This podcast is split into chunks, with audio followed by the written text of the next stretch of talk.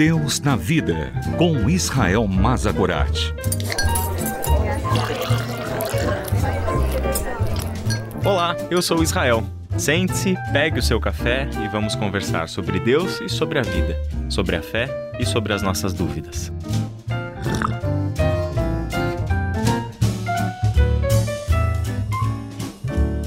Nossa conversa anterior, falamos sobre a importância de desenvolvermos o hábito da contemplação.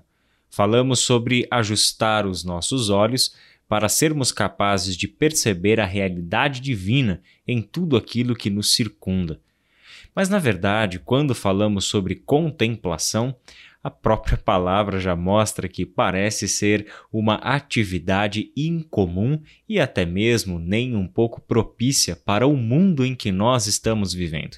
Falar sobre um estilo de vida contemplativo parece ser muito estranho, para quem está vivendo em um mundo agitado como é o nosso, com uma rotina que beira o caótico. A própria palavra contemplação, como eu falei, é pouco usada em nosso vocabulário cotidiano. E quando essa palavra aparece, seja nos nossos ouvidos ou nos nossos olhos diante de uma leitura de textos relacionados à espiritualidade cristã, provavelmente essa palavra estará associada a algo religioso. Só que o que exatamente estamos falando quando abordamos o tema da contemplação? A contemplação é, na verdade, uma disciplina espiritual. Como nós dissemos, trata-se de ajustar os nossos olhos para percebermos a realidade divina em toda a criação. Sem esse ajuste necessário, uma árvore é só uma árvore. Uma árvore pode ser descrita por nós pelas suas características botânicas e assim por diante. O mesmo vale para qualquer outro elemento da criação. Podemos ter um olhar científico sobre as coisas e entender como elas são, por que elas são, como elas se desenvolvem a partir desse olhar descritivo dos processos naturais. No entanto, a contemplação é o que nos ajudará a perceber o toque dos dedos de Deus, como disse o Salmo 8, nas coisas que ele criou para o seu próprio deleite, para a sua própria glória e nos colocou neste mundo como pessoas responsáveis por tudo aquilo que ele criou.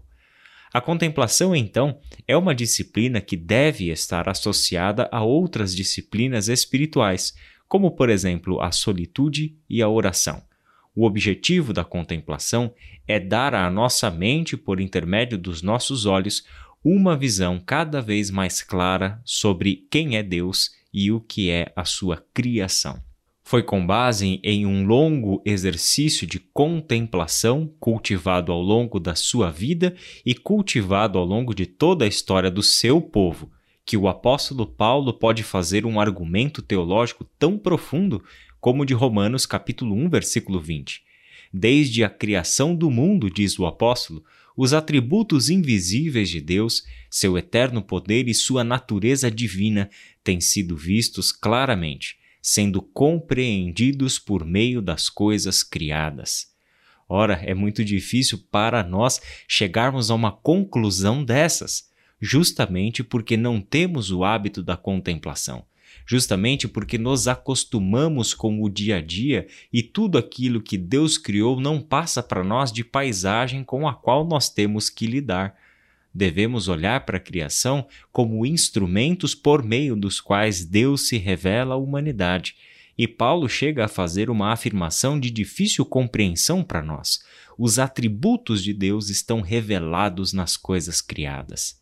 E eu confesso que eu sou um entusiasta da contemplação, eu preciso me segurar quando eu estou falando dessa disciplina espiritual, justamente porque aprendi e desfruto dos benefícios que ela pode trazer para a nossa vida, tanto para a nossa mente, para a nossa paz interior, como principalmente para a nossa percepção de Deus e para a adoração ao nosso Senhor. Por isso eu me controlo quando eu falo, mas eu quero dar para vocês, no final dessa conversa, apenas algumas pistas de como isso pode ser prático no seu cotidiano. Em primeiro lugar, não tente fazer da contemplação um retiro espiritual, onde logo de cara você tentará ficar várias horas observando a natureza. Pode até funcionar, mas a sua mente vai se perder no meio desse caminho. Por isso, separe um tempo que seja pequeno, 10, 15 minutos do seu dia e tente fazer isso dias seguidos e, na medida do possível, aumentando o tempo dedicado para essa prática. E o que você faz enquanto você pratica a contemplação? Pegue um aspecto da natureza. Pode ser um animalzinho, pode ser os peixes, pode ser, por exemplo, uma árvore, um fruto ou uma simples folha. Tudo isso pode mostrar para nós um verdadeiro universo. Coloque-se diante deste elemento da criação e ponha-se a observar. Coloque diante de você a necessidade de entender que aqueles elementos da criação se conectam a outros. Uma árvore está no seu entorno. Isso nos levará às vezes até mesmo a estudar o funcionamento das coisas criadas. Desta forma, seremos capazes de perceber a função que cada elemento da criação ocupa dentro do seu todo. Da mesma forma, estenda os seus olhos para aquilo que é mais grandioso e perceptível. Por exemplo, observe um nascer do sol. Tire um dia para acordar mais cedo especificamente para fazer isso. Dedicar um tempo para observar e se deleitar com a pintura de um nascer do sol. Da mesma forma, um pôr do sol. Tente ir para um lugar apropriado para fazer isso e dedique-se exclusivamente a essa disciplina. Bom, podemos falar mais sobre isso, mas deixaremos para episódios futuros. Que Deus te abençoe e até a nossa próxima conversa. Deus na Vida, com Israel Mazakorat. Para ouvir novamente, acesse transmundial.org.br.